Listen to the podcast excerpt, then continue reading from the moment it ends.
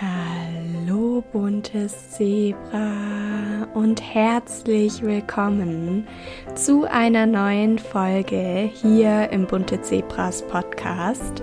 Vielleicht hast du dich schon gewundert, dass diesen Mittwoch nicht wie üblich eine neue Podcast-Folge erschienen ist, was einfach daran liegt, dass ich krank gewesen bin und es nicht geschafft habe, eine Solo-Podcast-Folge aufzuzeichnen. Aber dafür habe ich heute ein kleines, beziehungsweise eigentlich ein großes Trostpflaster für dich, denn ich hatte die liebe Lena zu Gast, die du auf Instagram unter dem Namen Balance bei Lena findest. Und gemeinsam haben wir ein so schönes Interview aufgezeichnet. Und Lena ist Fachberaterin für ganzheitliche Gesundheit, sie ist Pilates-Trainerin und Sportwissenschaftlerin, also ein Allround-Talent. und sie hat sich mit ihrem Online-Coaching und ihrer Präsenz auf Social Media zum Ziel gesetzt, Frauen auf dem Weg zum richtigen Mindset, Wohlbefinden, sportlicher Leistungsfähigkeit und Lebensfreude zu inspirieren bzw. sie auch dabei zu unterstützen. Und in unserem Gespräch hat Lena mir erzählt, wie ihre eigene Geschichte mit einer Essstörung dazu beigetragen hat, heute für genau diese Themen loszugehen. Außerdem haben wir im Interview darüber gesprochen, wie man es schafft, die Beziehung zum Sport zu heilen, wie man die Angst vor dem Essen, vor bestimmten Lebensmitteln und der Zunahme überwinden kann, wie Lena ihre Periode wiederbekommen hat und was ihre Einschätzung zum Setpoint-Thema ist. Also du merkst schon, es ist ein total inspirierendes und spannendes Gespräch geworden, bei dem ich dir jetzt erstmal ganz viel Spaß und auch eine Menge wertvoller Erkenntnisse wünsche.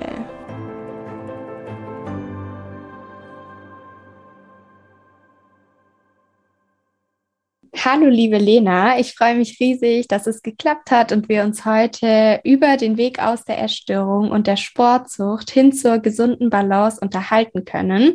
Und bevor es gleich richtig losgeht und wir in das Thema einsteigen, darfst du dich gerne nochmal für die Zuhörer und Zuhörerinnen, die dich vielleicht auch noch gar nicht kennen, vorstellen und einfach ein bisschen was von dir und deinem Leben erzählen. Sehr gerne. Also erstmal vielen, vielen lieben Dank dir, dass ich in deinem Podcast sein darf. Ich freue mich unglaublich. Ich habe auch schon ein paar Folgen deines Podcasts gehört und finde deine Ansätze wirklich super. Natürlich die Themen, über die du sprichst. Ich glaube, da überschneiden wir uns auch in vielen Bereichen. Ich freue mich mega, dass ich hier sein darf. Ähm, also ich bin Lena, ich komme aus Österreich. Ich coache ähm, Frauen in den Bereichen Training, Mindset und Ernährung und helfe ihnen einfach, diese beiden, diese drei Themen mit mehr Leichtigkeit und mehr Freude anzugehen. Also wirklich raus aus diesen Zwängen, aus den Regeln und hin zu mehr Freude und Leichtigkeit. Und ja, die Themen Ernährung und Training sind einfach viel, viel schöner und es lebt sich viel leichter, wenn man das eben ohne den Regeln, ohne den Zwängen angehen kann. Ja, genau. Das ist mein, mein Hauptjob, sage ich mal. Nebenbei ähm, nehme ich die Leute halt auch noch sehr, sehr gerne auf Instagram ein bisschen durch meinen Tag mit. Das überschneidet sich. Ja, das war die Kurzfassung. Ja, super schön. Vielen Dank schon mal für den Einblick. Und ich kann dir da auch nur zustimmen, dass diese Themen tatsächlich mit Leichtigkeit und Freude einfach viel mehr Spaß machen ja. und ja dann auch wirklich den Zweck erfüllen, den sie erfüllen sollen. Und nichtsdestotrotz kennen wir ja beide auch die Kehrseite der Medaille. Und vielleicht magst du an der Stelle auch noch ein bisschen was davon erzählen, wie du zu diesem Job überhaupt gekommen bist, beziehungsweise ja. welchen Einfluss deine eigene Geschichte darauf hatte, was du heute machst. Ja, super gerne. Also meine Geschichte ist sozusagen der Grund, weshalb ich das überhaupt mache. Das heißt, ich hatte eben eine Essstörung, ähm, bin da mit circa 15, 16 Jahren hat das Ganze bei mir angefangen, auch sehr stark beeinflusst, würde ich mal sagen, durch so mein Umfeld, durch auch bestimmt die sozialen Medien bis zu einem gewissen Grad und habe mich dann da eben ein paar Jahre drin bewegt mhm. in dieser ganzen Thematik und mich dann da rausgekämpft und ja, habe dann einfach beschlossen, dieses Wissen, das ich mir durch diesen Prozess auch angeeignet habe, ähm, weiterzugeben. Natürlich habe ich dann Ausbildung in dem Bereich gemacht und Co., aber das ist einfach meine aller, allergrößte Motivation, Frauen zu zeigen, hey, da gibt es einen Weg. Man muss nicht mit dem Thema leben, man kann sich damit auseinandersetzen, man kann da rauswachsen, man kann einen anderen Weg einschlagen und einfach da diese Sicherheit und die ja, Zuversicht auch irgendwo zu geben. Und ich denke, dass da meine eigene Geschichte mhm. eben meine ja, allergrößte Motivation ist, warum ich da auch jeden Tag dranbleibe, dieses Thema wirklich nach außen zu tragen, ist mir einfach ganz, ganz wichtig, ja.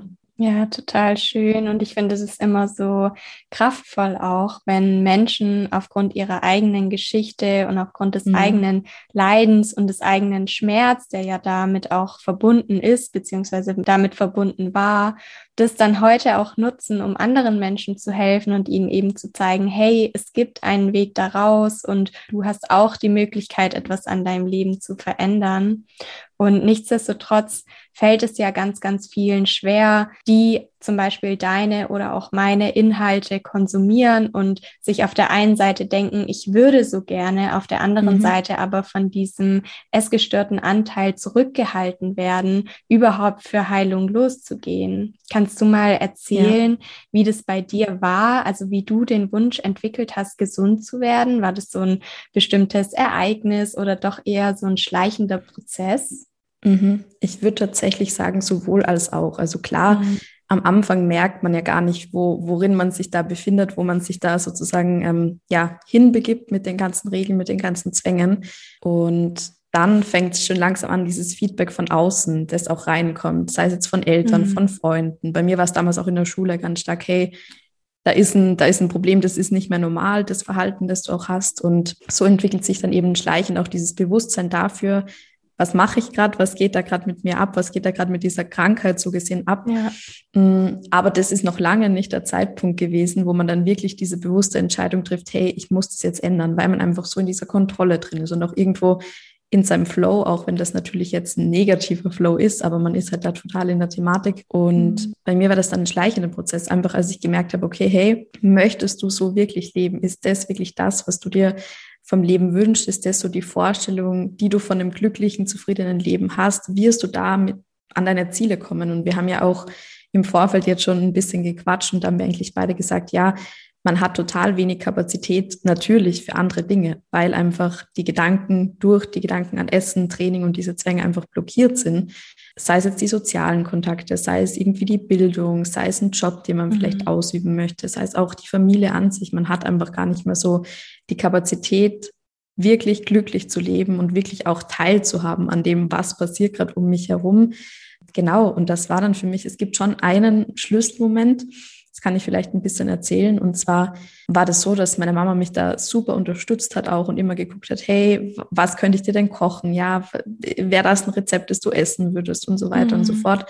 Und ich weiß dann, dass ich von der Schule heimkam und sie hatte mir eben Mittagessen vorbereitet. Und das war so ein so eine Vollkornpaste, ich kann mich noch genau erinnern, mit Hähnchen und mit irgendwie einer Sahnesoße, aber schon alles sehr gesund auch ähm, gekocht, damit ich es eben gerne essen würde. Und ich war eben alleine zu Hause und habe mir das dann gemacht und saß da davor und ich konnte es einfach nicht essen, weil ich mir dachte, weil ich einfach so eine Angst auch schon vor, dieser, vor dem ganzen Thema entwickelt habe und mhm. Fear Foods und so weiter und so fort, du wirst es kennen.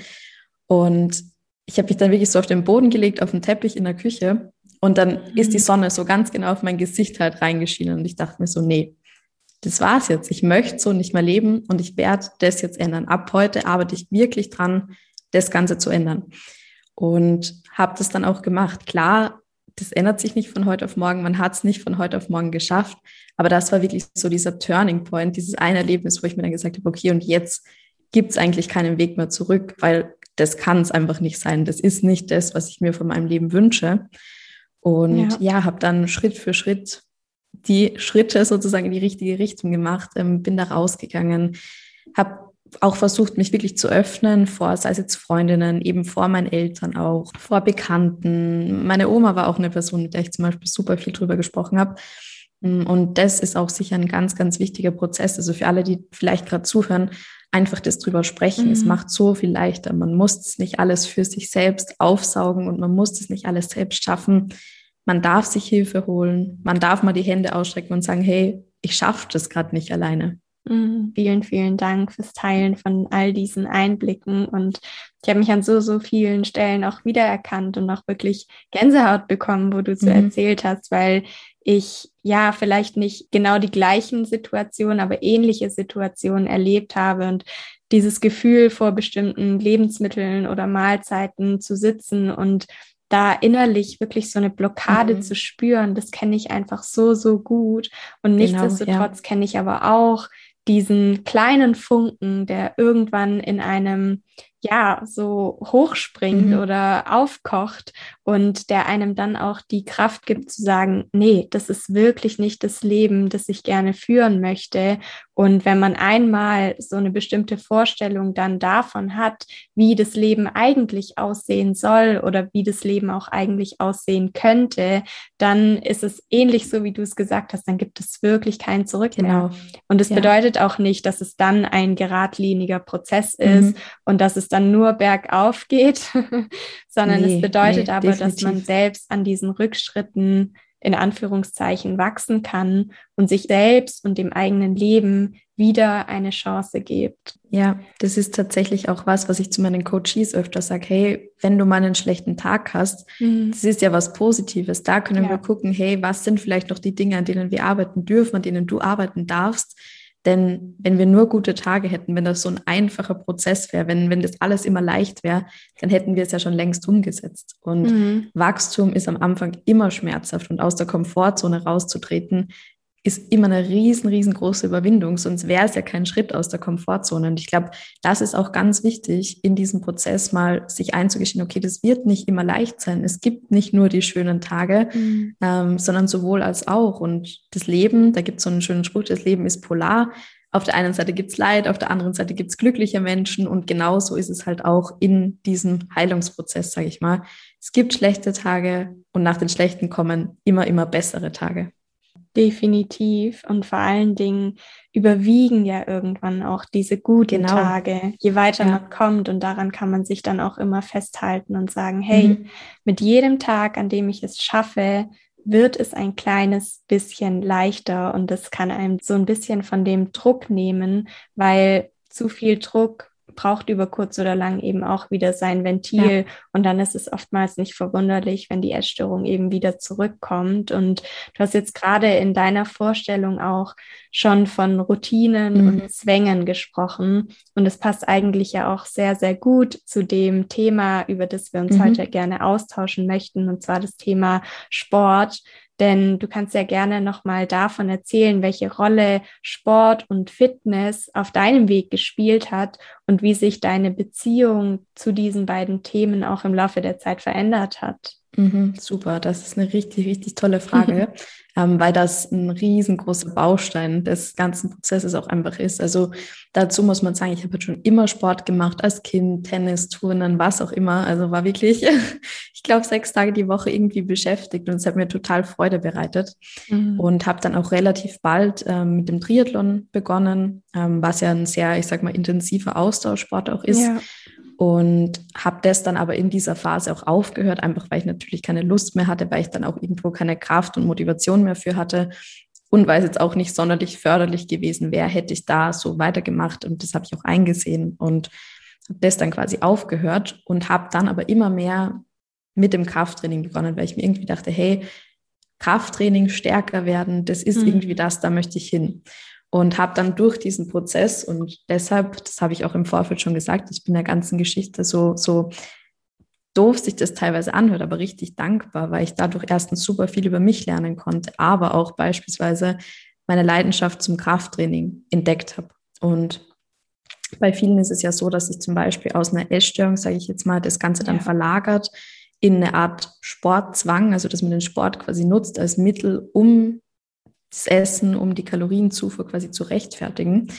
Und klar, bis zu einem gewissen Grad wird es auch sicher so gewesen sein, aber ich habe einfach für mich gewusst, hey, das darf mir jetzt sozusagen nicht passieren. Ich habe da im Krafttraining so meine Leidenschaft gefunden und es hat mir so viel Freude bereitet und ich wollte mir das selbst nicht zerstören, sondern wollte es einfach so als Safe Space für mich auch ansehen mhm. und habe das dann einfach so gehandhabt, dass ich gesagt habe, hey, okay, dreimal die Woche, quasi mehr Rest Days als Trainingstage. Ich hatte vier Rest Days, drei Trainingstage habe da Ganzkörper trainiert, habe wirklich meine Kardioaktivität auch auf Null geschraubt, also wirklich auf Null, ähm, um einfach meinem Körper diese Energie auch zu geben. Und was mir das Krafttraining einfach ermöglicht hat, war es, den Fokus weg von meinem äußeren Erscheinungsbild mhm. zu legen und hin auf die Performance. Mhm. Also dieses Performance-orientierte, dass ich gesagt habe, okay, ich habe halt da ein gewisses Ziel, das setze ich mir jetzt selbst ich finde auch, dass die Zielsetzung in dem Prozess ganz wichtig ist, weil wenn ich keine Ziele habe, weiß ich ja auch nicht, wofür es sich lohnt, jeden Tag loszugehen. Ja. Ich wusste halt einfach, mein Ziel jetzt gerade und das, was mich wirklich excited ist, ist stärker werden.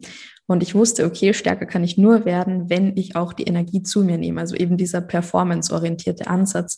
Es hat mir extrem geholfen, in dieser Zeit einfach weg von diesem äußeren Erscheinungsbild zu kommen. Also, dass ich da eben so einen großen Wert drauf lege, hin zu, hey, wenn ich Kraft im Training haben möchte, führt kein Weg ums Essen herum. Mhm. Und das war für mich einfach so, so super. Mir so viel Sicherheit auch gegeben. Und ja, habe da, wie gesagt, meine Leidenschaft entdeckt. Die ist auch bis jetzt nicht abgebrochen. Ich habe dann da auch meine Ausbildungen in dem Bereich gemacht.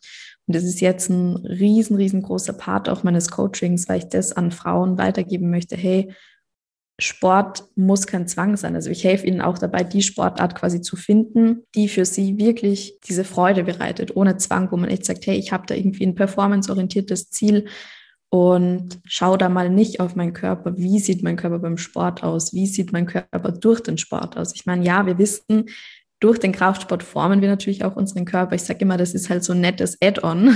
Mhm. Klar bekommt man dadurch jetzt auch so eine schöne Figur. Und ich finde das ja auch eine legitime Sache, das irgendwo zu berücksichtigen, zu sagen, hey, das gefällt mir, ist vollkommen okay. Wir legen alle irgendwo einen Wert auf unser Aussehen, sonst würden wir ja im Kartoffelsack rumlaufen, wie man so schön sagt. Ja, wie gesagt, aber dadurch habe ich einfach meine richtige Leidenschaft zum Krafttraining entdeckt. Ja. Mhm. Ich finde es richtig schön und wertvoll, dass du jetzt gerade auch nochmal diesen Aspekt deiner Geschichte mhm. geteilt mhm. hast, weil ich eher das Gegenteil kenne und auch ganz, ganz oft eben von dem genauen Gegenteil höre, dass eben viele versuchen, die Essstörung mit beziehungsweise durch den Sport zu heilen, aber so funktioniert es ja nicht. Also du hast es ja gerade schon gesagt, dass es halt eher so genau. ein nices Add-on ist und einem den Weg ein Stück weit erleichtern kann. Aber trotzdem bin ich der festen Überzeugung, dass Sport alleine nicht die Funktion erfüllen darf, eine Essstörung zu heilen, sondern dass die Essstörung ja auch aus einem ganz bestimmten Grund im Leben ist, Definitiv. sei es der Wunsch nach Kontrolle oder Sicherheit, Emotionsregulation, whatever. Und dass es ja da dann auch dementsprechend ganz wichtig ist, sich mit den Ursachen und Hintergründen der Essstörung auseinanderzusetzen. Hattest du denn, abgesehen vom Sport, weitere Dinge, die dir auf deinem Weg geholfen haben? Konkret jetzt irgendwie so Therapie oder Coaching? Ja, also tatsächlich. Ähm Therapie. Ich war dort zweimal. Ich konnte mich einfach nicht so mit dem identifizieren, mhm. mit dem Ansatz, weil mir diese Person einfach so weit weg war. Also die, die war irgendwie nicht, die war nicht so greifbar für mich und der konnte ich mich nicht wirklich anvertrauen. Ich habe das wirklich genutzt, im privaten Umfeld ganz, ganz viel mit Personen einfach mhm. drüber zu sprechen, denen ich wirklich vertraut habe auch. und tatsächlich sehr viel in die Richtung Persönlichkeitsentwicklung. Also, dass ich wirklich super viele Podcasts gehört habe. Was mir auch geholfen hat, ähm, waren so Body-Mind-Sportarten wie zum Beispiel Yoga mhm. an Tagen, wo ich wusste, hey, heute wäre es nicht so schlau, jetzt ein Krafttraining durchzuziehen. Einfach weil ich keine Energie hatte, vielleicht weil ich in einem schlechten Mindset drin war. Ich habe einfach meine Yogamatte geschnappt und ja, habe da mich einfach mal auf die Bewegungen fokussiert und nicht auf irgendwie den Sport oder die Anstrengung oder sonstiges. Mhm. Ähm, ich habe da auch an der Uni beispielsweise mal eine Arbeit geschrieben über diese Body-Mind-Sportarten und da habe ich einige Studien angeguckt. Also es ist mittlerweile wirklich durch Studien bestätigt, dass diese Body-Mind-Sportarten gut fürs Body-Image sind, also dass die zu einem besseren Body-Image beitragen. Das war nicht so kraftvoll, weil ich das wirklich gespürt habe, auch in der Zeit, mhm. dass sich dadurch so viel verändert hat. Einfach auch diese innere Haltung. Was ist Sport für mich? Was ist Bewegung für mich? Und wie gesagt, habe auch super viel mhm. in, in dem Bereich Mindset, Persönlichkeitsentwicklung einfach für mich auch gearbeitet. Journaling, jeden Tag meine Ziele aufgeschrieben, Dinge manifestiert und das hat mir eigentlich so die meiste Kraft auch gegeben. Und als ich dann schon ein bisschen weiter auf meinem Weg war, sage ich mal, mhm. habe ich mir dann auch noch einen Coach an die Seite geholt sozusagen und habe da einfach noch mal ein bisschen mit der an Training, Ernährung gearbeitet. Das war jetzt weniger tatsächlich in die Richtung Mindset, ja, und das war auch eine sehr, sehr schöne und sehr, sehr wertvolle Erfahrung. Ähm, ich sage immer, eine, ja, klar, es war auch eine Investition, eine große für mich, aber ich habe mir damals schon gesagt, hey, wenn ich nicht in mich investiere, in was dann? Und das ist auch, finde ich, so, so wichtig, egal ob es jetzt irgendwie eine Ausbildung ist. Viele, viele schreiben mir zum Beispiel auf Instagram, hey, ja, ich würde gern eine, eine Ausbildung zum veganen Ernährungsberater oder das und das machen, aber es kostet. Und dann sage ich immer, ja, gut, aber wenn du nicht in dich investierst, worin wirst du denn dann investieren? Ja, das ist ja das Aller, Allerwichtigste ja, und deshalb, ich bin ein riesen, riesengroßer Fan von Coachings, mhm. weil einem das so viele neue Perspektiven auch eröffnet. Bin ich auch, definitiv. Also bei mir war das nämlich ganz ähnlich wie bei dir. Spannend. Ich habe auch mehrere Therapie- und Klinikerfahrungen gemacht mhm. und konnte mich damit einfach nie identifizieren. Das war mir auch viel zu symptombehaftet und genau. Hauptsache Essen und Zunehmen. Aber das eigene Verständnis für die Essstörung ist komplett ausgeblieben. Und das war es letztendlich, was mich dann auch dazu befähigt hat, wirklich heilen zu können. Mhm. Und von daher, ja, glaube ich, es gibt einfach so verschiedene Säulen, wenn man sich auf dem Heilungsweg befindet. Ja. Und jede einzelne davon spielt eine Rolle. Ernährung, und Bewegung definitiv, mhm. aber eben auch die Ursachen und Hintergründe der Essstörung und all das, was damit zusammenhängt. Und wenn wir nochmal auf das Thema Sport zu sprechen kommen, denn du mhm. hast es gerade so ähm, schön erklärt mit diesen Body-Mind-Sportarten und dass du an Tagen, wo du gespürt hast, oh, ich habe heute keine Energie und heute wäre es vielleicht nicht so sinnvoll, Krafttraining zu machen, mhm. dann eben auch mal auf die Yogamatte zurückgegriffen hast. Mir ist es persönlich am Anfang meines Heilungswegs super schwer gefallen, weil ich halt mhm. diese ganzen Zwänge in meinem Kopf hatte und gar nicht von meiner Routine abweichen konnte, selbst wenn ich gespürt habe, ich habe heute eigentlich gar keine Energie. Wie ist dir das gelungen und wie konntest du da dann auch wirklich mhm. in dich reinspüren und sagen, ich höre meine Intuition, die mir sagt, N -n, heute solltest du lieber zu Hause bleiben und auf was Sanfteres umsteigen. Mhm. Natürlich, das ist auch kein Prozess, der jetzt von heute auf morgen gegangen ist, dass ich gesagt habe, hey, und jetzt kann ich auf meinen Körper hören. Aber es war eine Sache, wo ich einfach wusste, wenn ich das nicht lerne, dann werde ich den eben, genau wie wir es vorher angesprochen haben, werde ich den Zwang, der jetzt über die Ernährung reinkam, werde ich einfach nur auf den Sport verlagern. Und ich wusste halt, dass das nur eine temporäre Lösung ist, aber mich nicht ja. zwangsläufig an mein Ziel bringen wird, sondern wahrscheinlich eher weiter weg von meinem Ziel. Das habe ich mir immer ganz, ganz stark bewusst gemacht und mir wirklich gesagt, hey, auch was so die Angst vor der Zunahme betrifft. Hey, wo liegen meine Ziele? Wo möchte ich hin? Und habe mir das wirklich jeden Tag in mein Journal aufgeschrieben, mir einfach bewusst gemacht in diesen Situationen. Ja, da musst du jetzt durch. Die Disziplin, die ich quasi davor aufgewendet habe, streng zu sein, routiniert zu sein, hm, gegen mich zu arbeiten, die habe ich für mich aufgewendet und habe wirklich gesagt, okay, ich mache jetzt mhm. da diesen Switch und ich weiß, dass ich nur an meine Ziele komme, wenn ich da jetzt einfach mal durchgehe und diszipliniert für meinen Körper bin wenn das jetzt richtig rübergekommen ist. Ja, davor habe ich halt die Disziplin ja. gegen meinen Körper aufgewendet und dann für meinen Körper. Mhm. Ja, das ist absolut verständlich. Und ähnlich habe ja. ich das dann im Laufe der Zeit auch gemacht und mhm. habe so für mich auch Produktivität neu definiert, ja, weil ja. ich auch immer den Glaubenssatz hatte, ich muss etwas leisten oder ich muss produktiv sein, um geliebt zu werden, um anerkannt mhm. zu werden. Und irgendwann dürfte ich neu definieren, was ist denn eigentlich Produktivität für mich? Denn früher war es halt einzig mhm. und allein produktiv, wenn ich irgendetwas gemacht habe, das im Zusammenhang mit meiner Essstörung stand, sei es spazieren gehen oder zum Sport gehen, trainieren. Und auf meinem Heilungsweg habe ich dann erkannt, hey, produktiv darf für mich sein, etwas für mich und meine Gesundheit zu tun. Also in meinem Fall ist mhm. es auch total produktiv, mich einfach mal aufs Sofa zu legen und nichts zu tun. Und das spürt man dann schon genau. in dem Moment, ja. wo man sich aufs Sofa liegt, dass da einfach diese kleine fiese Stimme im Kopf angeht, die sagt, oh oh, du solltest jetzt eigentlich gerade vielleicht lieber Sport machen oder trainieren oder raus an die frische Luft gehen. Ja. Und deswegen darf man da langfristig mhm. dann auch wirklich diese Verknüpfung im Kopf auflösen und entkoppeln. Als du vorhin darüber gesprochen hast, dass dir das Krafttraining auch bei der Zunahme geholfen hat, würde ich gerne auf den Punkt nochmal mhm. eingehen, weil ja viele auch Angst haben, wenn sie keinen Sport machen, irgendwie unproportional oder unförmig mhm. zuzunehmen. Kannst du dazu etwas sagen und vielleicht den Zuhörern und Zuhörerinnen mit dieser Angst, die Angst so ein bisschen nehmen? Mhm, definitiv. Und zwar, ähm, wie ich das immer gern erkläre, tatsächlich ein bisschen, bisschen ein physiologischer Ansatz einfach. Man muss sich ja vorstellen, alles im Körper, alle Regulationsmechanismen laufen über unsere Hormone ab. ja, die meisten, auch ich hatte damals meine Periode nicht, ähm, mhm. ist ja schon ein Zeichen, okay, unser Hormonsystem, das läuft gerade einfach nicht so ab, wie es ablaufen soll. Auch der Muskelaufbau beispielsweise, auch die Regeneration, das alles wird auch über unser Hormonsystem gesteuert.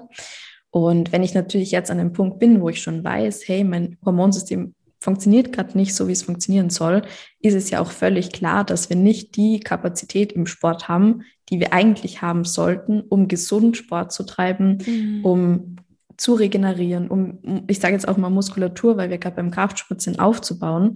Ähm, und das ist einfach ganz, ganz wichtig, das zu realisieren. Es geht in erster Linie darum, gesund zu werden und den Körper auf ein Level zu bringen. Ja, auch Körperfettanteil zu erhöhen, der so, so wichtig ist für unser Hormonsystem. Ähm, und das als nichts Schlechtes ansehen, sondern auch als Mittel dazu, hey, wenn das passt, wenn ich einen Körperfettanteil erreiche, wo sich mein Körper wohlfühlt, wo ich wirklich Kapazität habe, wo ich Energiereserven habe, dann, wenn ich dann Sport mache, komme ich auch viel, viel schneller, viel nachhaltiger, viel gesünder und mit viel mehr Freude und Leichtigkeit an mein Ziel, sage ich mal, wenn das Ziel mhm. zum Beispiel eben ist, Muskulatur aufzubauen. Und deshalb in erster Linie immer diesen Heilungsprozess vorne anstellen, so eine Empfehlung, die ich da halt immer gebe, wenn wirklich jemand noch sehr in der Thematik drin ist, auch vielleicht auch Thema Untergewicht, ja, dann wirklich mehr Restdays als Sporttage zu haben. Also die drei Tage, die ich da eben angesprochen habe, sehe ich jetzt als, ich sag mal, Obergrenze schon fast an. Ähm, ja. Und wenn dann eben du am dritten Tag sagst, hey, nee, heute ist nicht, heute hat mein Körper einfach nicht die Kapazität, dann auch wirklich mal sagen zu können, ja, und dann darf das so sein. Mhm. Denn das bringt die Person im Endeffekt an den Punkt, wo sie stehen möchte. Ja. Mm, total spannend und da hast du auch vollkommen recht und da kann ich dir nur zustimmen, dass eben dieser Heilungsweg für einen wirklich auch zur Priorität werden darf und sich da dann auch darüber bewusst werden darf, dass das absolut nicht egoistisch oder sonst was genau, ist, sondern ja. dass man sich halt auch so viele Monate, teilweise sogar Jahre hinten angestellt hat und sich selbst für nicht wichtig genommen hat mhm. und es dann einfach auch mal an der Zeit ist, sich über seinen eigenen Wert bewusst zu werden und zu sagen, ich nehme mich jetzt ernst, ich nehme mich jetzt wichtig und ich mache mich in der Phase meines Lebens mal zur obersten Priorität. Und Jetzt hast du gerade schon das Thema Periode angesprochen, was mhm. ich eigentlich auch im Kontext zum Sport ganz spannend finde, weil ja. man ja zum Beispiel auch in dem Buch No Period Now What, das kennst du mhm. wahrscheinlich. Genau, ja. Ähm, da hört man ja davon, dass es eigentlich nur möglich ist, die Periode wiederzubekommen, indem man eine mhm. Sportpause mhm. einlegt. Wie stehst du dazu, beziehungsweise wie hast du es dann vielleicht auch geschafft, mit Sport deine Periode wiederzubekommen? Genau. Also in erster Linie ist es ja mal ganz wichtig zu wissen, hey, wie bekomme ich die Periode wieder? Das sind ja einfach so scientific ja. facts quasi. Ich muss in einem Kalorienüberschuss auch sein, damit ich eben meinen Körperfettanteil auf ein gesundes Niveau bringe, damit sich mein Körper wieder wohlfühlt, damit mein Körper das Signal bekommt, hey, da ist auch genügend Reserve da, um potenziell schwanger zu werden, weil das können wir ja durch die Periode, also da ist ja die Periode ja. die Bedingung für. Und dann ist es eben so gewesen bei mir, dass ich mir gesagt habe, okay, das ist, wie schon gesagt, meine oberste Priorität und ich muss eben meinen Körperfettanteil erhöhen, um die Periode wiederzubekommen. Aber da ist auch wichtig, wie du gerade angesprochen mhm. hast, natürlich, wenn wir jetzt ein hohes Stresslevel haben, fünf, sechs Mal die Woche Sport treiben, vielleicht auch noch Ausdauersport. Und das ist ja das, was hauptsächlich auch im ähm, No Period Now What Buch angesprochen wird, so dieser Laufsport, dass der sehr kontraproduktiv wirkt. Ja. Und es ist auch tatsächlich so. Warum? Weil auch wenn wir in einem Kalorienüberschuss sind, durch dieses hohe Sportpensum natürlich unser Stresslevel mhm. super, super hoch ist. Und ein hohes Stresslevel bedeutet für den Körper, hey, jetzt ist aber überhaupt gar keine Zeit für eine Schwangerschaft. Und genau dieses Signal braucht aber unser Körper, diese Sicherheit, diese innere Ruhe auch. Und deshalb auch mhm. was ich initial angesprochen habe, ganz wichtig, die Sportart zu finden, die einem gut tut. Bei mir war es der Kraft oder bei mir ja. ist es der Kraftsport. Das muss aber nicht für jeden so sein. Und das ist ja auch auf Instagram, ähm, wird ja dieser Kraftsport total gerade populär und kommt immer mehr auf, habe ich das Gefühl, was ja was Schönes ist. Aber das heißt nicht, dass es für jeden der richtige Weg ist, dass es für jeden die richtige Herangehensweise ist. Und da muss man auch immer gucken, was passt für mich? Ist es vielleicht Yoga? Ist es vielleicht Klettern? Ist es vielleicht Pilates? Es muss nicht das mhm. Krafttraining mhm. sein. Das ist auch ganz wichtig.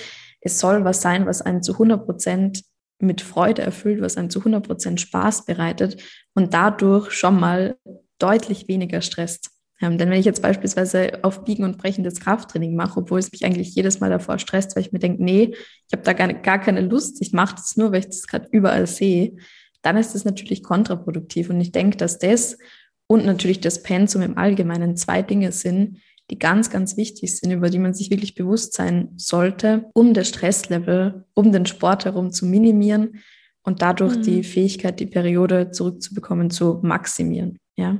Mhm, total schön und auch verständlich erklärt. Vielen, vielen Dank dafür. Gerne. Also ich finde das auch wichtig, an der Stelle nochmal darauf einzugehen, dass es eben nicht nur den Kraftsport gibt, weil so wie du sagst, befindet man sich halt auf Instagram oder den sozialen Medien mhm. generell häufig in so einer Bubble, wo man halt dann auch denkt, dass es nur das gibt und das einzig und allein das ja. auch irgendwie zielführend ist. Es hilft an der Stelle auch nochmal zum Beispiel einen Blick in die Kindheit zu werfen und zu gucken, was hat mir denn damals Spaß gemacht, sodass mhm. man da dann auch vielleicht nochmal genau. ganz neue Leidenschaften entdeckt, indem man sich an der Stelle auch ein bisschen ausprobiert und auch mal neue Dinge ausprobiert was einem dann wiederum mhm. ja auch dabei helfen kann, die Frage, wer bin ich ohne meine Essstörung zu beantworten. Vielleicht noch eine ganz kurze Ergänzung. Ähm, ich bin aber grundsätzlich schon ein Fan. Also ich würde jetzt das Krafttraining definitiv über manch mhm. andere Sportart stellen, wenn es jetzt um die Recovery oder die, den Heilungsprozess generell geht.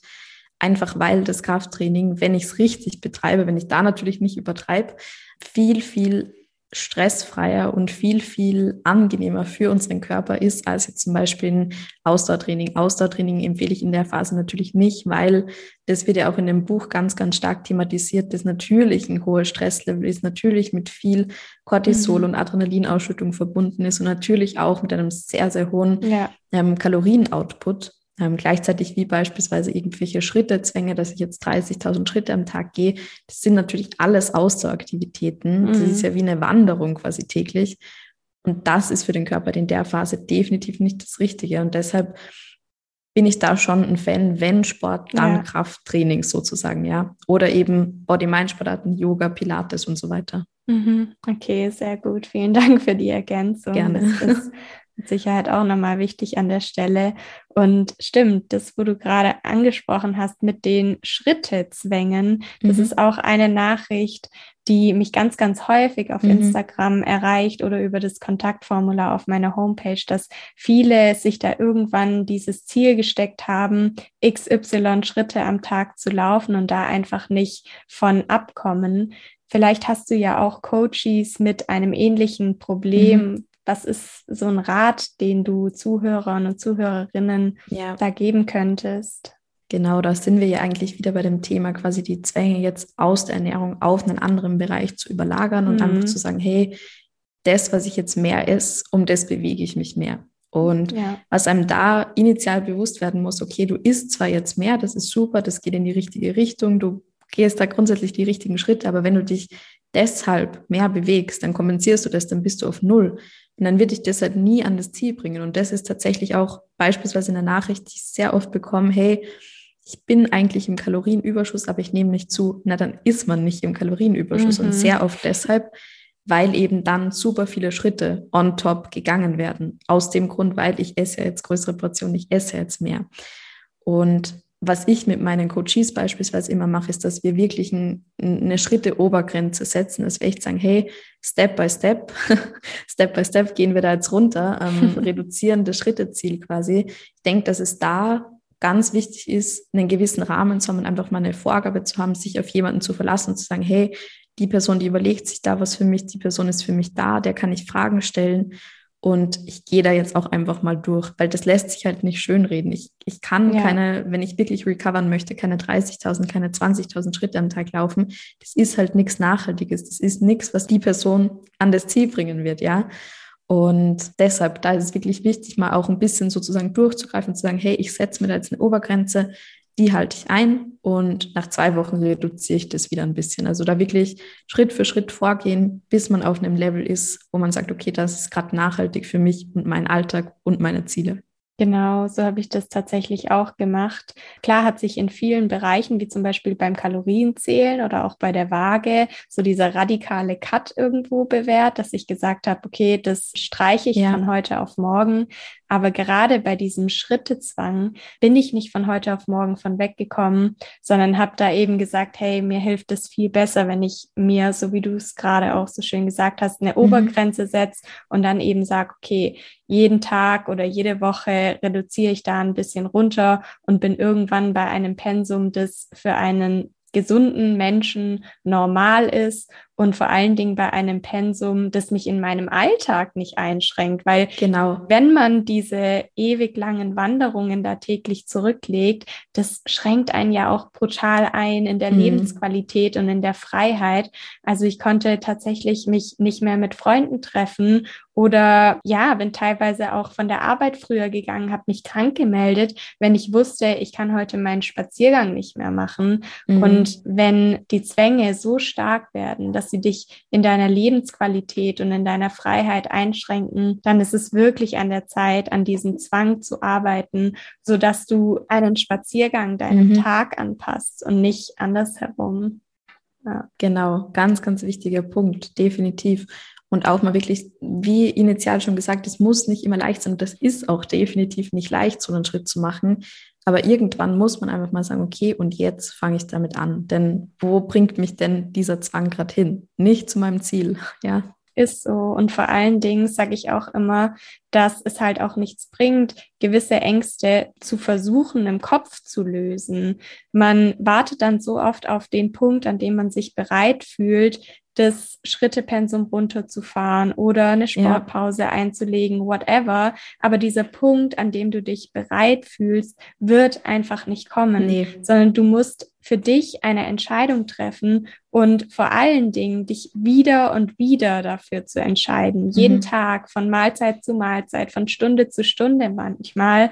Und erst dann kann es leichter werden, weil ja unser Gehirn auch nur dadurch versteht, hey, mir passiert ja überhaupt nichts, wenn ich diesem Zwang nicht nachgehe. Genau. Oder mir passiert ja überhaupt nichts, wenn ich auch mal ein, zwei, drei Kilo zunehme oder ein bestimmtes Lebensmittel esse, das mir in meiner Vorstellung total Angst bereitet. Ja. Ja, und da muss man definitiv durch. Je öfter, das ist ja auch andersrum so, je öfter ich eine Gewohnheit mache, desto stärker wird sie eben zu einer Gewohnheit, desto selbstverständlicher wird sie. Das geht sowohl in die negative Richtung als auch in die positive. Und deshalb eben Fear Foods, gutes Beispiel. Wenn ich jetzt, Banane ist jetzt beispielsweise das Fear Food, wenn ich das einmal esse, na, da wird es mir noch sehr schwer fallen. Mhm. Wenn ich es aber zehnmal gegessen habe, werde ich wahrscheinlich gar nicht mehr so stark drüber nachdenken. Aber durch diese zehnmal muss man einfach durch. Definitiv. Und da kann man sich ja auch mal noch auf wissenschaftlicher Ebene tatsächlich mit Gewohnheiten genau. auseinandersetzen. Genau. Es dauert nun mal immer 30 Tage, bis man überhaupt eine Gewohnheit ablegen konnte. Und dann dauert es bis zu sechs Monate, bis sich eine neue Gewohnheit oder eine neue Routine wirklich auch etabliert hat und man die verinnerlicht hat, sodass es sich dann auch für einen selbst gut anfühlen kann. Und du hast jetzt gerade eben das Thema Fear Foods angeschnitten. Vielleicht an der Stelle mhm. noch mal eine kleine Überleitung zur Ernährung. Hast du denn damals, ja. als du dann auf dem Heilungsweg gewesen bist und auch Sport gemacht hast, auf bestimmte mhm. Dinge in deiner Ernährung geachtet oder warst du da komplett frei und konntest dich auch wieder gut auf deine Intuition verlassen? Also das Allerwichtigste zu der Phase war mir tatsächlich wirklich diese vier Foods komplett loszuwerden auch. Ähm, also ich habe da definitiv nicht drauf geachtet. Ich meine, gesunde Ernährung ist ja generell eine Definition, die super individuell ist, aber ich betitel das jetzt einfach mal so. Ja. Ich habe jetzt nicht auf die gesunde Ernährung in dem Sinne geachtet. Klar, ich habe darauf geachtet, meine Kohlenhydrate, meine Fette, meine Proteine abzudecken, aber einfach aus dem Grund, weil ich ja zunehmen wollte, weil ich musste irgendwo auch, ja. ja. Und habe aber ansonsten wirklich geguckt, das einzubauen, was mein Körper gerade braucht. Das einzubauen, wofür, wovor ich gerade vielleicht auch die größte Angst habe, weil auf der anderen Seite der Angst steht halt einfach der Erfolg. Also dieses, okay, das mhm. ist jetzt nicht mehr mein Fearfood, beispielsweise Eis. Ich habe mir einfach gesagt, hey, und jetzt esse ich jeden Tag ein Eis, bis ich keine Angst mehr davor habe. Das dann eine Woche gemacht und gut war es, ja. Und das ist einfach so, so wichtig. Zucker war definitiv ja. auch eins meiner Fearfoods, deshalb wahrscheinlich auch das Eis irgendwo oder diesen, diese bestimmten Dinge, ich weiß nicht, ich denke, das gibt es bei euch. Ich bin ja aus Österreich, mhm. ähm, Kinderpinguin, Milchschnitte und so weiter gibt es sicher auch, ja. Ja. Genau, dass ich mir einfach wirklich in den Supermarkt gegangen bin, eine Packung gekauft habe und das dann so oft gegessen habe, bis ich wusste, hey, jetzt habe ich keine Angst mehr vor. Mhm, genau, das ist ja dann der Punkt, an dem der Anteil in uns, der sich von der Erstörung irgendetwas verspricht und erhofft, merkt, ah, stimmt, ich kann ja auch entgegen von all diesen Zwängen, Routinen und Gedanken handeln und ich bin trotzdem mhm. noch sicher. Ich wache am nächsten Tag auf und habe nicht zehn Kilo mehr auf der Waage. Genau. Ich wache am nächsten Tag auf und ich lebe noch. Und je öfter ja. wir da halt auch wirklich in die Erfahrung und ins Erleben reingehen, desto mehr kann unser Unterbewusstsein dann auch diese Gedanken überschreiben und Ängste loswerden. Wie ist es denn bei dir heute? Also ja. gibt es bestimmte Dinge, auf die du heute in deiner Ernährung achtest? Ja, also ganz, ganz wichtig ist mir einfach diese Balance. Ich bin ein Mensch, ich esse super, super gern beispielsweise meine Porridge Bowls, meine mhm. Nudel Bowls, Reis Bowls, also immer ja eine Kohlenhydratquelle, eine Gemüsequelle, eine Proteinquelle, eine Fettquelle, also so diese typische Bowls, die esse ich einfach für mein Leben gern. Und das ist so die Art der Ernährung, die ich einfach für mich so gefunden habe, wo ich sage, hey, das passt für mich, das tut mir gut, ich habe Energie, mir geht's gut. Ähm, ich merkte auch, wenn wir zu diesem Performance-Ansatz zurückkommen, merkte auch wirklich, dass es mir für mein Training sehr, sehr gut mhm. tut. Mir ist aber diese Balance super wichtig. Also bei mir gibt es kein einziges Lebensmittel, das irgendwie tabu ist. Ich esse das, worauf ich Lust habe. Und ein ganz großes Thema war bei mir auch immer die Verpackungen durchzulesen, also quasi die wie nennt man es denn, die Nährwertangaben, nee, nicht die Nährwertangaben, sondern die Inhaltsstoffe, die Zutatenliste, Zutaten. jetzt habe ich es. Ja. ähm, immer zu gucken, hey, ja, ich habe gerade Lust auf das Produkt, beispielsweise Hummus, dann drehe ich den aber um und mm. gucke, hey, da ist Zucker drin, nee, dann nehme ich den nicht. Das war bei mhm. mir immer so das Ding.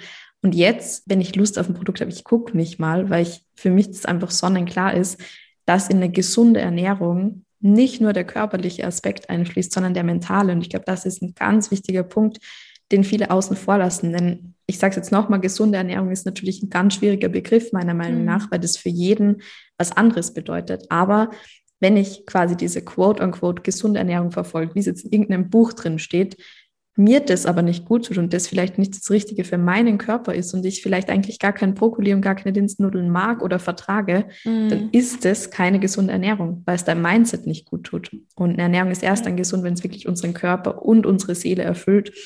Und deshalb ist mir dieser Aspekt der Balance super wichtig. Und ich finde, dass absolut jedes Lebensmittel einen berechtigten Platz in der Ernährung hat. Und an dieser Stelle darf aber auch gesagt sein, ich darf trotzdem natürlich mich irgendwo für mich persönlich gesund ernähren. Gesund in dem Sinne, hey, ich esse die Lebensmittel, die mir wirklich gut tun. Mhm. Denn ich denke, dass da viele auch diesen Aspekt verfolgen, hey, ja, na, jetzt kann ich keinen Salat mehr essen. Ich bin ja gerade in der Recovery. Und das stimmt nicht. Mhm. Gestalte deinen Salat einfach nährhaft. Bau da eine Kohlenhydratquelle ein, bau eine Fettquelle ein, bau eine Proteinquelle ein. Natürlich darfst du den essen.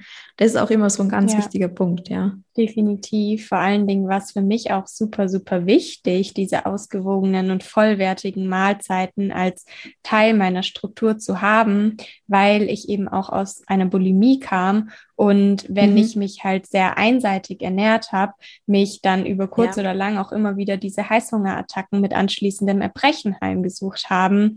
Und für mich war es dementsprechend klar, dass auf meinem Heilungsweg ich eine gewisse Struktur brauche und mhm. auf jeden Fall drei Hauptmahlzeiten, die ich ausgewogen und vollwertig gestalte und was dann zwischen den Hauptmahlzeiten passiert, ob ich dann einen in Anführungszeichen gesunden mhm. Snack esse oder einen für mein essgestörtes Ich nicht gesunden Snack, das war ja. dann im Endeffekt egal. Und da wusste ich, ist es auch super wichtig für mich, dann spezifisch in die Konfrontation mit angstbehafteten Lebensmitteln genau. zu gehen. Genau, also die wirklich einzubauen, ist einfach ein Muss. Aber ja. darüber hinaus darf man sich natürlich, ich sag mal, was Gutes tun. Man tut sich ja mit diesen Lebensmitteln, die eben, wie du so schön gesagt ja. hast, fürs essgestörte Ich quote unquote ungesund waren, tut man sich ja was richtig, richtig Gutes, aber eben zwischendurch auch wirklich diese energiereichen, mhm. sage ich jetzt mal, Mahlzeiten mit Reis und ein bisschen Gemüse und Hülsenfrüchten und Tofu, was auch immer man eben gerade bevorzugt,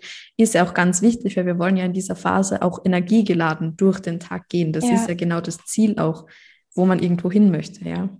Ja, richtig. Und vor allen Dingen möchte man ja dem Körper auch nach all dieser ja. Zeit, wo man ihm geschadet hat und wo man sich nicht gut um ihn gekümmert hat, endlich auch etwas geben, wo er sich dann was rausziehen kann. Und es sind nun mal auch diese vollwertigen, ausgewogenen mhm. Mahlzeiten und Lebensmittel, die dann viele Vitamine enthalten, die unserem Körper gut tun, aber auch hier selbst diese in Anführungszeichen ungesunden mhm. Lebensmittel haben ihre Funktion und ihren Zweck, weil halt genau. halt auch Genuss und Selbstfürsorge, das sind genauso wichtige Dinge, die uns, unserem Körper, unserem Geist, unserer Seele eben gut tun an der mhm. Stelle.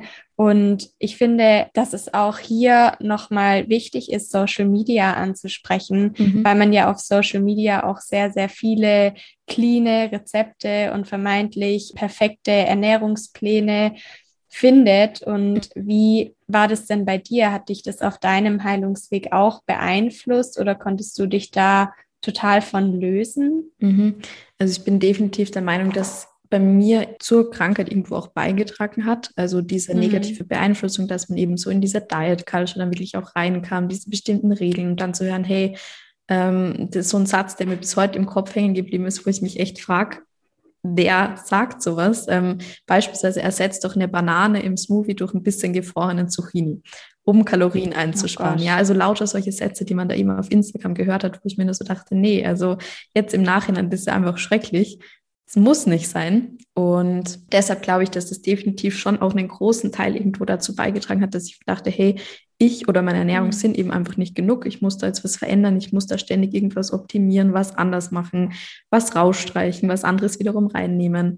Aber ich habe dann auf meinem Heilungsprozess Instagram positiv für mich genutzt. Und das ist jetzt auch so ein Appell an alle, die zuhören, ja. die vielleicht gerade in dieser Phase drinstecken sortiert wirklich euer Instagram mal radikal aus und guckt, hey, wer triggert mich in irgendeiner Weise?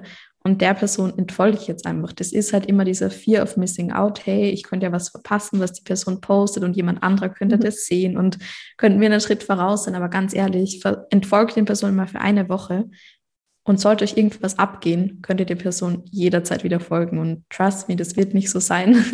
ähm, man ist einfach super befreit und deshalb habe ich die App dann einfach positiv für mich genutzt. Ich habe mir Profile, Accounts rausgesucht, wo ich mir dachte, hey, die inspirieren mich, die geben mir was mit, die sind vielleicht irgendwo auf einem ähnlichen Weg oder sind schon die, diesen Weg gegangen auch.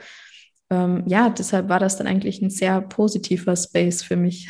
Mhm. Ja, ich habe das auch so erlebt, dass gerade als ich ja mehr so auf dem Weg in die Essstörung war Instagram mhm. für mich auch unglaublich negativ behaftet ja. war, aber auch einfach, weil ich dort den in Anführungszeichen falschen Leuten gefolgt bin. Mhm. Und es ist ja das Schöne auf Instagram, dass es so, so, so viele Profile gibt und davon halt auch ganz, ganz viele, die genau im Einklang mit dem stehen, was du dir gerade für ja. dein Leben wünschst, was dir Mehrwert bietet auf deinem Weg und womit du dich identifizieren kannst. Und wenn du dann auf diesen Entfolgen-Button klickst, dann ist es für dich im Endeffekt, als wäre diese Person niemals da gewesen und sich dann halt auch nicht mehr zu viel auf dieser Entdecken-Seite rumzutreiben, sondern wirklich Instagram als positive Plattform zu nutzen, die dir auf deinem Weg helfen kann, die dich auf deinem Weg unterstützen kann und hier spielt halt auch wieder das Thema Selbstwert eine Rolle,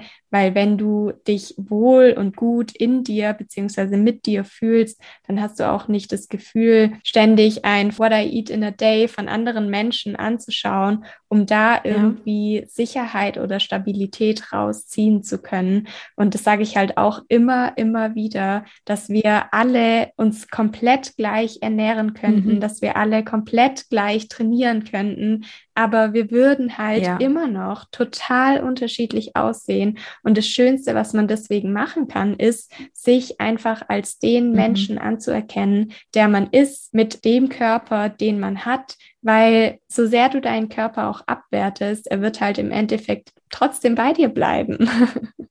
ja, definitiv. Und da geht es ja auch immer darum, zuerst innen, also zuerst inneres Wachstum, dann äußeres. Ja. Das heißt, wenn du mit dir selbst nicht im Reinen bist, dann kannst du mit deinem Körper nicht als Team arbeiten und dann wirst du auch nicht äußerlich diese Dinge, Erfolge, Veränderungen, was auch immer sehen, die du sehen möchtest. Und natürlich, das ist, wie gesagt, sollte niemals unser primäres Ziel sein, Aber wenn ich mit mir selbst im Reinen bin, dann merkt man oft, dass einfach eine riesen, riesengroße Last von unserem Körper abfällt und sich das auch im Außen zeigt. Mhm. Und das ist eigentlich richtig powerful. Ja, total. Vielleicht kannst du noch mal davon erzählen, wie du jetzt heute auch mit Social Media umgehst und vor allen Dingen, was deine Inhalte angehen, was du damit mhm. raus in die Welt bringen möchtest. Denn ich meine, du teilst ja zum Beispiel auch viele Rezepte oder auch mal ein Full Day of Eating oder so. Genau. Aber ich vermute, dass deine Intention dahinter einfach eine ganz andere ist. Ja, ja, genau. Also meine, meine Intention, beispielsweise, wenn wir jetzt bei den Full Day of Eatings bleiben, ist halt die, einfach Inspiration dahingehend zu bieten, dass ich echt sage, hey, hört auf euren Körper, findet das heraus, was eurem Körper gut tut.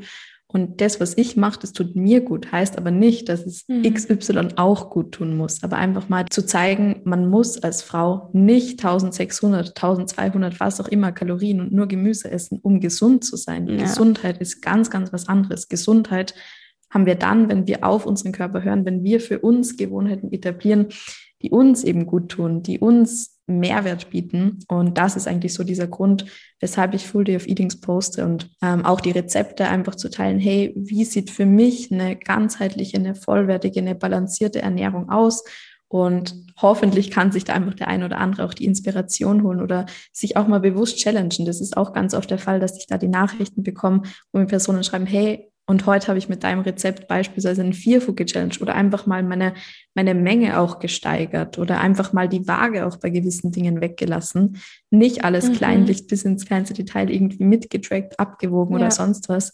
Und das ist auch so meine, ja, meine Intention einfach dahinter, das, was ich erreichen möchte, den Menschen eben zu zeigen, dass die Themen Training und Ernährung mit ganz, ganz viel Leichtigkeit und ganz, ganz viel Freude angegangen werden können und dass man dadurch viel genialere, viel bessere, viel nachhaltigere, mhm. viel schönere und einfach viel ganzheitlichere Erfolge und dadurch auch Lebensfreude einfach erreichen kann. Voll wertvoll. Danke fürs Teilen. Genau. Und das sieht man auch wirklich, dass bei dir da einfach eine ganz andere Intention dahinter steckt, wenn man sich mal deine Stories anschaut oder ja. auch deine Beiträge durchliest denn wenn du dann zum Beispiel auch mal teilst, dass du ein Training abgebrochen hast, weil du gemerkt hast, dass du irgendwie nicht energiegeladen warst oder dass du heute mal einen Tag hattest, an dem du mehr Hunger hattest mhm. als irgendwie am Vortag und deinem Körper aber dann auch genau das genau. gibst, wonach er verlangt, da bin ich mir ganz, ganz sicher, dass das auch viele inspiriert, die vielleicht auch gerade aus einer Essstörung kommen, wo eben der eine Tag dem anderen gleichen muss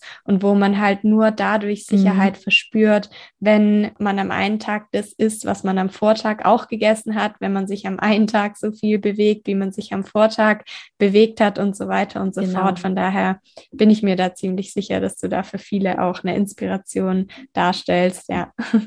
Es freut mich sehr zu hören und für mich ist es auch immer ganz wichtig in solchen Situationen. Man muss sich das immer aus ein bisschen einer anderen Perspektive auch vorstellen, wie ich jetzt zum Beispiel, wie du gerade ähm, erwähnt hast, ein Training abbrechen, dann denke ich mir, hey, und genau das teile ich jetzt auf Instagram, weil ich einfach gern jemanden gehabt hätte, der mir sagt, hey, das ist normal und das ist in Ordnung und dein Körper ist keine Maschine, mhm. dein Körper funktioniert nicht 24/7 und 365 Tage im Jahr und dafür ist er auch gar nicht gemacht, das soll er auch gar nicht. Und deshalb ist es mir auch ganz wichtig, wirklich da immer die Einblicke zu geben und einfach zu sagen, hey, du bist gut, wenn du ein Training abbrichst. Und das ist dein nächstes Level. Ein Schritt zurück ist oft ein Schritt nach vorne. Ja. Mhm. Ja, total wertvoller Satz. Dankeschön. Mhm, eine Frage, die mir im Laufe des Gesprächs noch mhm. in den Kopf geschossen ist, ist eine Frage bezüglich des mhm. Setpoints, weil ich da auch immer mal wieder nachgefragt werde, was ich von dem Setpoint halte und ob es diesen Setpoint mhm. wirklich gibt und ob man sich darauf verlassen kann. Kannst du da deine Erfahrungen und dein Wissen nochmal teilen? Ja, super gerne. Das ist eine gute Frage. Ähm, Setpoint ist ja grundsätzlich so das Gewicht, wo man sagt, hey, da fühlt sich dein Körper wohl, da ja. läuft alles. Meistens bezieht sich das dann ja auf die Periode, auch in dem Kontext.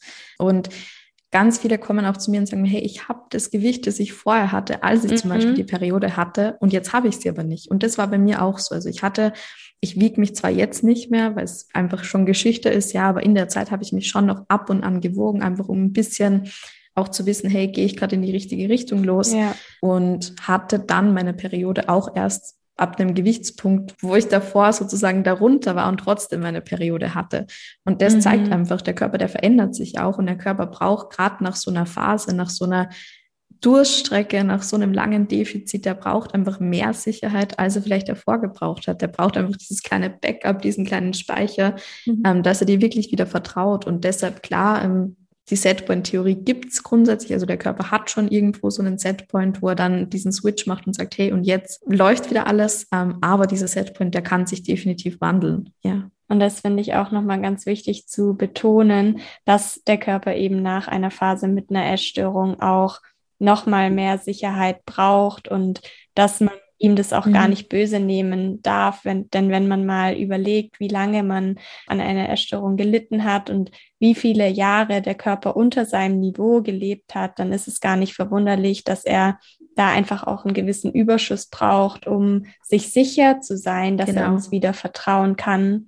Und ich finde, dass es einem eine gewisse Sicherheit geben kann, diese Setpoint-Theorie und dass es einem ein gewisses Vertrauen auch in den Körper mhm. bringt. Aber ich sage auch definitiv immer dazu, krall dich nicht so an dieser Theorie fest, denn wenn du dich tatsächlich auch ja. mit den Hintergründen deiner Essstörung auseinandersetzt, die Funktion deiner Essstörung verstehst und dir selbst einfach mit mehr Verständnis begegnen kannst, dann brauchst du keine Zahl X, von der du weißt, dass du genau, mit der den genau. Rest deines Lebens irgendwie leben kannst, sondern dann lernst du im Laufe der Zeit auch, dass es egal ist, welche Zahl auf der Waage ist, welches Etikett ähm, deine mhm. Klamotten tragen und so weiter und so fort. Du kannst dich trotzdem wohlfühlen. Das ja. ist mir da auch immer ganz, ganz wichtig, mal zu ergänzen. Mhm. Das war ein so, so wichtiger Schritt für mich, mich einfach auch von dieser Waage zu trennen, mhm. ähm, weil wenn das überhaupt nichts bringt, also das sagt so, so wenig aus. Ich habe da auch eine Podcast-Folge dazu schon gemacht, weil es einfach auch ein Thema ist. Ich glaube, wenn wir das jetzt hier anschneiden, sprengt es die Grenzen. ähm, aber einfach mal vielleicht ein kurzer Verweis, falls sich das irgendjemand anhören möchte. Das ist einfach so, so wichtig, sich nicht mehr von irgendeiner Zahl bestimmen zu lassen und wirklich auch zu sagen, hey, die Zahl, die vermisst mir nicht mehr meinen Tag, weil ja, ich hatte natürlich auch die Tage damals, als ich mich auf die Waage gestellt habe und dann stand da halt eine höhere Zahl na, und dann war mein Tag im Eimer, obwohl er eigentlich super gut war, obwohl ich mich eigentlich super wohl gefühlt habe. Und deshalb, die Waage braucht man nicht, ja. die braucht man schon gar nicht, um irgendwie welche sportlichen Fortschritte festzumachen. Ganz wichtiger Punkt tatsächlich. Ja, das war für mich auch ein Gamechanger auf meinem mhm, Weg, ja. weil es sich dann wirklich auch wie so ein Befreiungsschlag ja, angefühlt total. hat, weil mich die Waage auch lange Zeit davon abgehalten hat, wirklich all in zu gehen. Und wenn man sich das mal mhm. bewusst macht, welche Macht diese Zahl da über einen hat, ja. dann ist es total verrückt, auch rückblickend. Von daher können wir an der Stelle jeden nur ermutigen, sich auch von der Waage zu lösen. Und Definitiv. gerne verlinke ich auch an der Stelle nochmal deine Podcast-Folge zum Thema Waage in der Podcast-Beschreibung. Und damit können wir ja auch gerne dann zum Ende dieses Podcasts kommen. Und du kannst auch von deinem Coaching gerne erzählen und wie die Leute dich finden können, welchen Ansatz mhm. dein Coaching verfolgt. Wenn jetzt jemand zuhört, der sagt, Lena ist so cool drauf. Ich will unbedingt noch mehr von ihr erfahren. Ja, super lieb. Also in erster Linie empfehle ich immer, mich grundsätzlich mal auf Instagram für eine Zeit lang einfach auch zu verfolgen und zu gucken, hey, passt denn die Person zu mir? Vertritt die dann irgendwo Werte? Vertritt die eine Einstellung, ähm, die ich auch gern haben würde, vielleicht, ja, und mit der ich mich identifizieren kann? Und grundsätzlich gibt es bei mir zwei ähm, Varianten des Coachings, die ich anbiete. Und zwar einmal, das kommt jetzt tatsächlich alles ein bisschen neu auch, ja, kann da noch gar nicht so viel dazu verraten, mhm. aber ich, ich tease das jetzt hier schon mal an. Ähm, und zwar die eine Variante, auf Basis Ernährung und Training mit mir zusammenzuarbeiten. Also für diejenigen, die sagen, hey, ich bin da schon relativ weit, ich brauche aber dennoch die Unterstützung. Ich möchte einfach mal einen Trainingsplan haben. Ich möchte vielleicht auch das Training richtig angehen, die Technik lernen, möchte auch wirklich wen haben, mit dem ich eins zu eins im Kontakt stehe, wo man mir Fragen stellen kann und so weiter. Und Variante Nummer zwei ist ein ähm, Intensivcoaching. Das kommt jetzt eben ganz neu. Ich hatte bisher schon ein Intensivcoaching, aber das wird jetzt eben nochmal in einer anderen Form auch losgehen und starten, schon sehr bald wahrscheinlich, wo ich einfach die Menschen wirklich an die Hand nehme für eine längere Zeit auch und wo es ganz, ganz stark ums Thema Mindset auch geht. Natürlich mhm. auch da ist die Ernährungs- und Trainingskomponente mit integriert, weil das bei mir immer so ein Gesamtpaket ist, aber ja. wo es dann wirklich darum geht, hey, wie bekomme ich diese Leichtigkeit, diese Freiheit, diese Liebe auch zur Ernährung und zum Sport wieder, also wirklich ohne Zwänge, wie bekomme ich das wieder in mein Leben? Und wie kann ich mir auch ein Leben mit wirklich viel Selbstbewusstsein, viel Kraft, viel Energie für den Alltag, viel Energie fürs Training kreieren. Genau, ähm, und das ist auch so ein Projekt, an dem ich jetzt schon eine längere Zeit dran bin. Und da freue ich mich, dass es bald starten wird. Ähm, man kann sich tatsächlich aktuell über meine Website ähm, über das Kontaktformular anmelden. Dann kommt man jetzt erstmal auf eine Warteliste und die Erstgespräche dafür, die starten wahrscheinlich in einem zwei Wochen, würde ich sagen, mhm. circa. Super, super cool. Das hört sich auf jeden ja. Fall sehr hilfreich und vielversprechend an. Und da drücke ich dir auch ganz, ganz feste die Daumen für dieses neue Projekt und bin ganz sicher, Dankeschön. dass du damit auch wieder einige Menschen erreichen und auch vielen helfen kannst. Und gerne stelle ich dir noch meine Abschlussfrage. Ja, auf die freue ich mich. genau, wir sind ja im Bunte Zebras Podcast Mhm. Und hier geht es unter anderem um bunte Eigenschaften, weshalb ich auch gerne von dir wissen würde, was denn deine bunteste Eigenschaft ist. Mhm. Ich denke, dass meine bunteste Eigenschaft, und ich kenne ja die Frage schon aus einer Podcast-Folge, von dem her konnte ich mich da schon ein bisschen, bisschen Gedanken machen. meine bunteste Eigenschaft ist tatsächlich, denke ich, meine Hilfsbereitschaft. Ansonsten hätte ich ja auch diesen Beruf so nicht gewählt. Und das ist einfach eine Sache, die mich unglaublich erfüllt, zu sehen, was man in anderen Personen oder für andere Personen auch irgendwo bewirken kann und in denen auslösen kann, wenn man ihnen vielleicht die richtigen Fragen auch stellt. Das ist auch so ein großer, großer Prozess irgendwie des Coachings, mal eine richtige Frage zu stellen. Eine Frage, wo die Person vielleicht eine Woche mal erstmal ein bisschen drüber nachdenken muss, ja. Und das ist, denke ich, so meine, meine bunteste Eigenschaft. Ich finde das eine mega, mega schöne Bezeichnung.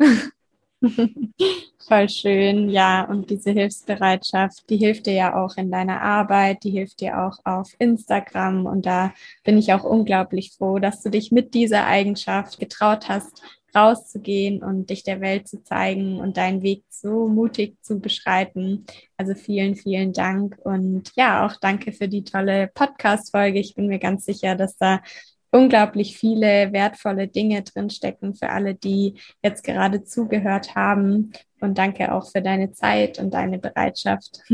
Ja, danke dir für die Möglichkeit. Ich habe mich so gefreut. Das war ein so schönes Gespräch. Und ja, also jederzeit gerne. Du meldest dich bei mir. ich nehme liebend gern mit dir noch eine Podcast-Folge auf. Es danke. war ein wirklich, wirklich schönes Gespräch. Du hast so, so schöne Fragen auch gestellt. Und ich denke, dadurch hat dieser Podcast auch einen richtigen Mehrwert. Ja, ich freue mich. Definitiv. Ja, eine zweite Folge machen wir super gerne. Mach's gut.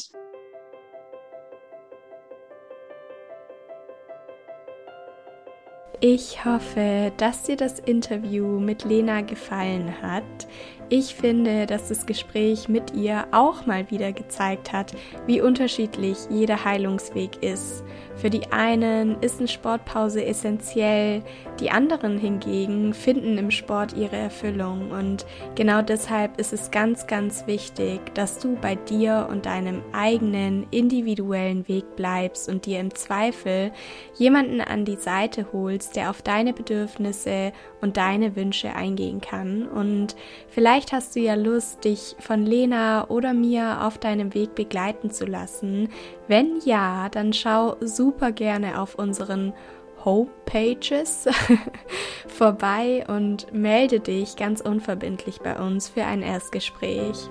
Alle weiteren Links zu Lena findest du in der Podcast-Beschreibung zu ihrer Homepage, zu ihrem Podcast, zu ihrem Instagram-Profil. Und auch ich freue mich, wenn wir uns in der nächsten Podcast-Folge wieder hören und sage dir bis dahin, sei bunt oder bleibe bunt. Alles Liebe, deine Saskia.